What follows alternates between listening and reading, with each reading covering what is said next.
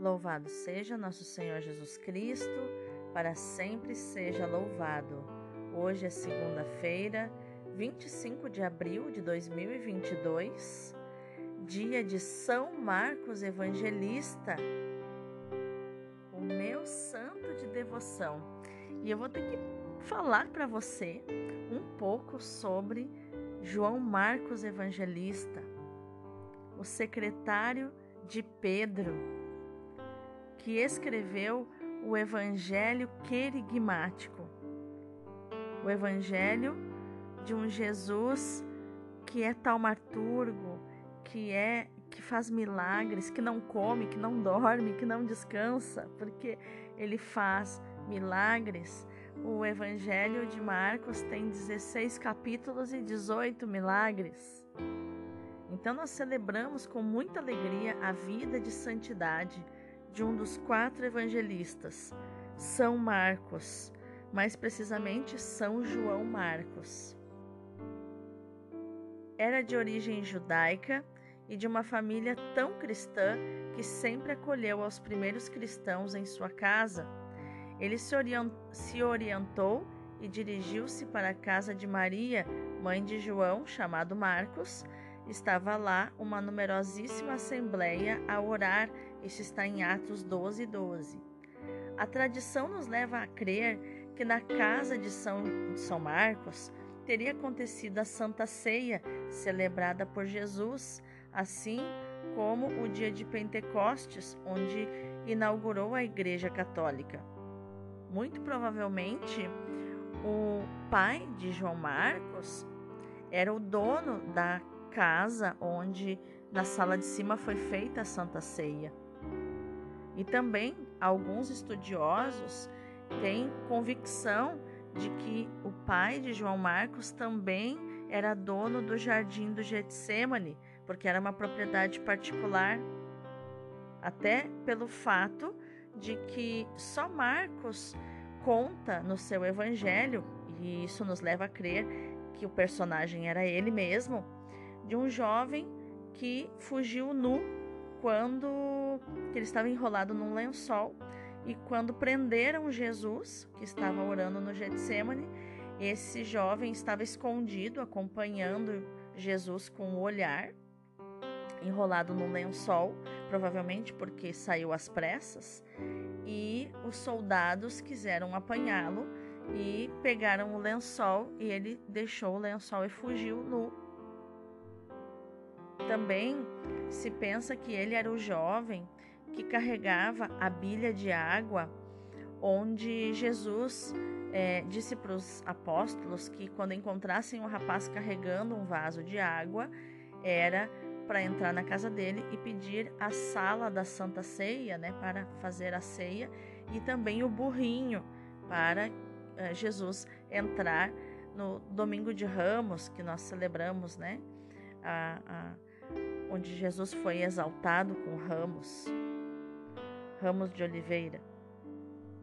Encontramos na Bíblia que o santo de hoje acompanhou inicialmente São Barnabé, de quem ele era parente, e São Paulo em viagens apostólicas, é, das quais ele foi expulso, porque por duas vezes ele, ele vo quis voltar para casa, né, para a vida cômoda, porque ele era filhinho da mamãe então ele, ele ficou com medo e voltou, desistiu das viagens missionárias de Paulo, que eram muito difíceis, e Paulo o excluiu da sua comitiva missionária, falando mal, inclusive, dele nas comunidades ah, paulinas, tanto que Paulo teve que interceder para que as comunidades aceitassem João Marcos, a visita de João Marcos nas comunidades, porque as pessoas é, tinham é, resumindo, né, modo bem popular, tinham quatro nojos de Marcos porque achavam ele um covarde, porque tinha desistido da, das viagens missionárias, enfim. E a briga foi tão grande entre Barnabé, que era parente de Marcos, e, e, e Paulo, que eles eram os melhores amigos do Novo Testamento e separaram-se. Barnabé ficou com Marcos, que era seu parente, primo, enfim, eu não, não saberia dizer neste momento qual o grau de parentesco.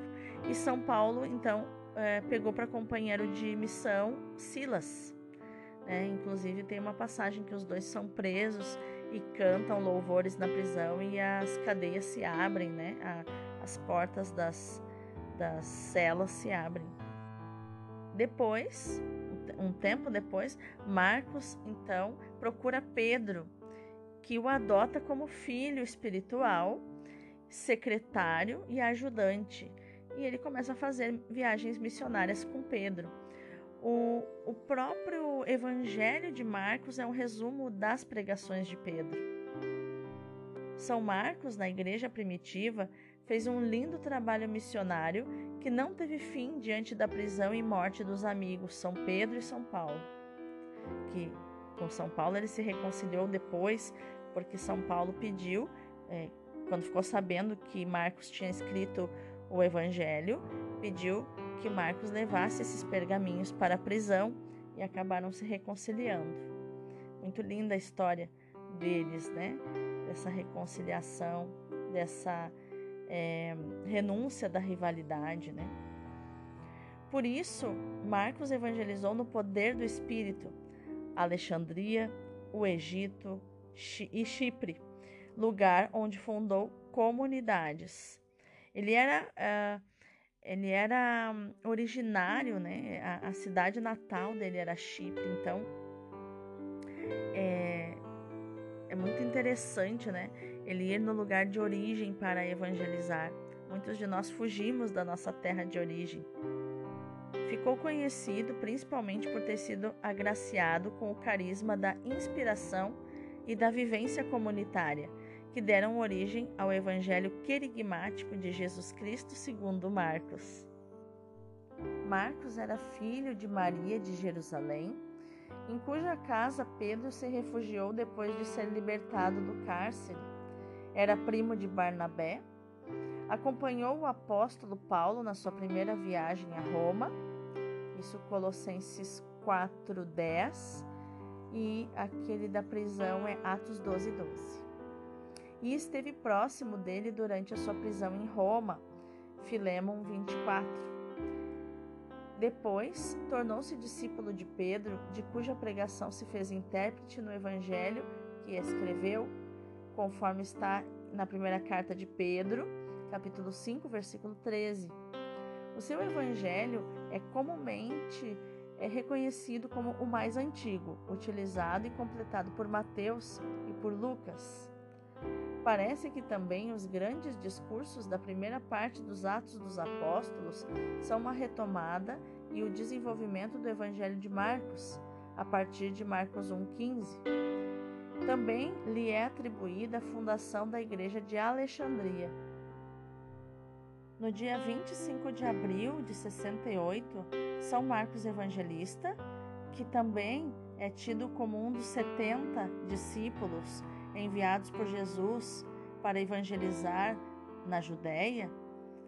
Então ele morre como mártir em Alexandria, cidade onde fundou uma igreja. Havia sido arrastado com uma corda no pescoço desde Alexandria até o porto de Búcolis e acabou morrendo estrangulado. Marcos Evangelista é simbolizado na igreja com, com a figura de um leão. E realmente, ele foi um leão na fé. Superou as suas limitações, seus medos e fraquezas e se tornou um grande evangelizador. Eu admiro muito, muito, muito este evangelista que não chegou a ser um apóstolo de Jesus enquanto é, Jesus estava peregrinando na terra, porque ele observava Jesus mais de longe, Dizem que Marcos foi um dos, uma das pessoas que, que se escandalizaram quando Jesus disse: Quem não come a minha carne, não bebe o meu sangue, não, não terá vida eterna. Ele se levantou bravo junto com muitos e, e, e virou as costas e foi embora. Então, é, dizem que ele levou uma vida muito penitente quando ele realmente resolveu seguir Jesus. Muito provável que ele tenha tomado essa decisão ao ver a paixão e morte de nosso Senhor Jesus Cristo, observar de longe, como eu acabei contando para você. E, e isso deve ter mexido com o coração dele, e ele acabou sendo discípulo, então, dos apóstolos. Né? Já nos Atos dos Apóstolos, nós vemos bastante as ações de Marcos. São João Marcos, rogai por nós. Mais uma vez, São João Marcos Evangelista, rogai por nós. A primeira leitura de hoje é da primeira carta de São Pedro, capítulo 5, versículos do 5b ao 14. Caríssimos, revesti-vos todos de humildade no relacionamento mútuo, porque Deus resiste aos soberbos, mas dá sua graça aos humildes. Rebaixai-vos, pois, humildemente, sob a poderosa mão de Deus, para que na hora oportuna ele vos exalte. Lançai sobre ele toda a vossa preocupação, pois ele é quem cuida de vós. Sede sóbrios e vigilantes. O vosso adversário, o diabo, rodeia como um leão a rugir, procurando a quem devorar. Resisti-lhe firmes na fé certos de que iguais sofrimentos atingem também os vossos irmãos pelo mundo afora. Depois de terdes sofrido um pouco, o Deus de toda graça, que vos chamou para a sua glória eterna em Cristo, vos restabelecerá e vos tornará firmes, fortes e seguros. A Ele pertence o poder pelos séculos dos séculos. Amém por meio de Silvano, que considero um irmão fiel junto de vós, envio-vos esta breve carta para vos exortar e para atestar que esta é a verdadeira graça de Deus, na qual estáis firmes. A igreja que está em Babilônia, eleita como vós, vos saúda, como também Marcos, o meu filho Saudai-vos uns aos outros com o abraço do amor fraterno. A paz esteja com todos vós que estáis em Cristo. Palavra do Senhor, graças a Deus. O salmo de hoje é o 88. Ó Senhor, eu cantarei eternamente o vosso amor. Ó Senhor, eu cantarei eternamente o vosso amor, de geração em geração eu cantarei vossa verdade porque dissestes: o amor é garantido para sempre, e a vossa lealdade é tão firme como os céus. Anuncia o firmamento vossas grandes maravilhas, e o vosso amor fiel à assembleia dos eleitos, pois quem pode, lá nas nuvens, ao Senhor se comparar, e quem pode, entre seus anjos, ser a ele semelhante? Quão feliz é aquele povo que conhece a alegria, seguirá pelo caminho, sempre à luz de vossa face, exultará de alegria em vosso nome dia a dia, e com grande entusiasmo exaltará vossa justiça. Ó Senhor, eu cantarei eternamente o vosso amor. O evangelho de hoje é Marcos capítulo 16, versículos do 15 ao 20. Naquele tempo, Jesus se manifestou aos onze discípulos e disse-lhes: Ide pelo mundo inteiro e anunciai o Evangelho a toda criatura. Quem crer e for batizado será salvo, quem não crer será condenado. Os sinais que acompanharão aqueles que crerem serão estes: expulsarão demônios em meu nome falarão novas línguas. Se pegarem em serpentes ou beberem algum veneno mortal, não lhes fará mal algum. Quando impuserem as mãos sobre os doentes, eles ficarão curados.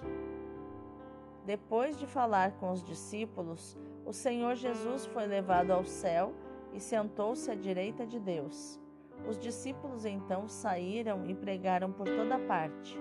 O Senhor os ajudava e confirmava sua palavra por meio dos sinais que a acompanhavam. Palavra da salvação, glória a vós, Senhor.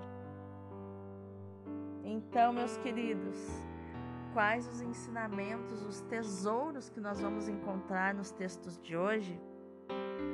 Então vamos começar pela primeira, pelo primeiro passo da nossa Lexio Divina de hoje, que é a contextualização.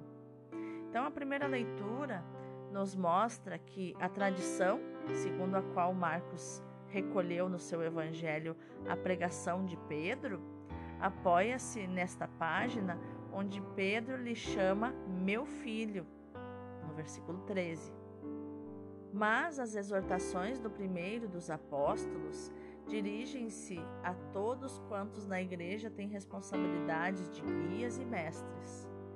O verdadeiro pastor deve, antes de tudo, ser humilde e consciente de não ser dono de nada, mas ter recebido tudo de Deus. E a humildade é verdade.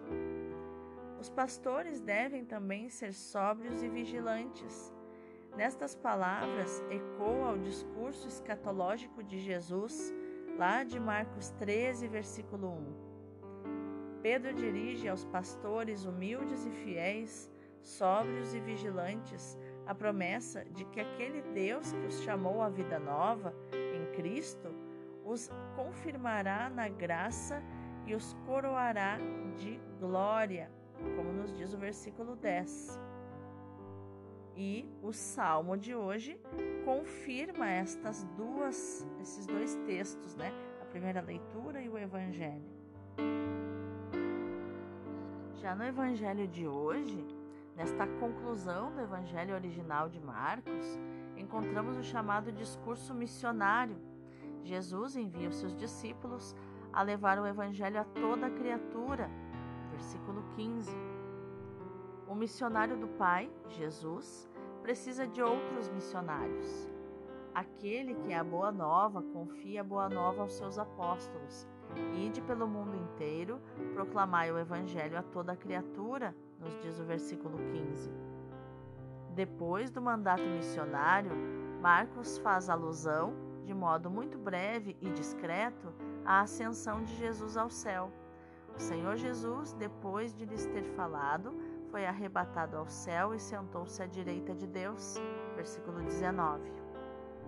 E conclui afirmando: Eles, partindo, foram pregar por toda parte.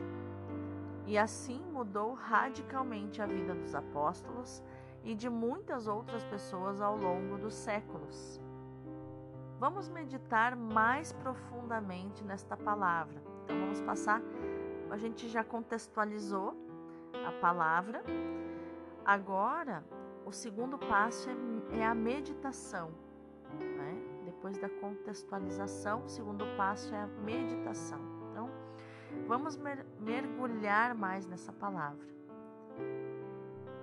A primeira leitura da festa de São Marcos foi escolhida por causa da expressão meu filho, usada por São Pedro para se referir ao segundo evangelista, mas também pelas palavras: Resisti-lhe, firmes na fé, sabendo que a vossa comunidade de irmãos, espalhada pelo mundo, suporta os mesmos padecimentos.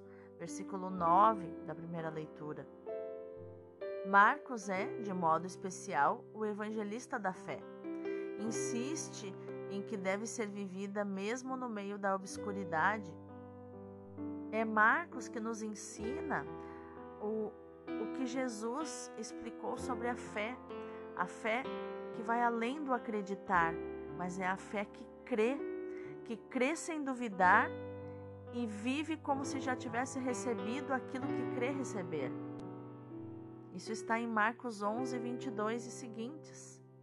O evangelista tem um sentido muito vivo dessa experiência. Mais do que desenvolver os ensinamentos do Mestre, preocupa-se em acentuar a manifestação do Messias crucificado. Nos apresenta Jesus rodeado de pessoas que, depois de um primeiro entusiasmo, o recusam. Os próprios doze, escolhidos por ele, não o compreendem, têm o coração endurecido, fechado à sua mensagem, à sua pessoa.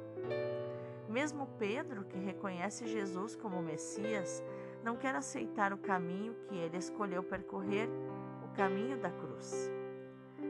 O centro do Evangelho de Marcos é o paradoxal testemunho de fé do centurião, que reconhece em Jesus, que morre na cruz, o Filho de Deus.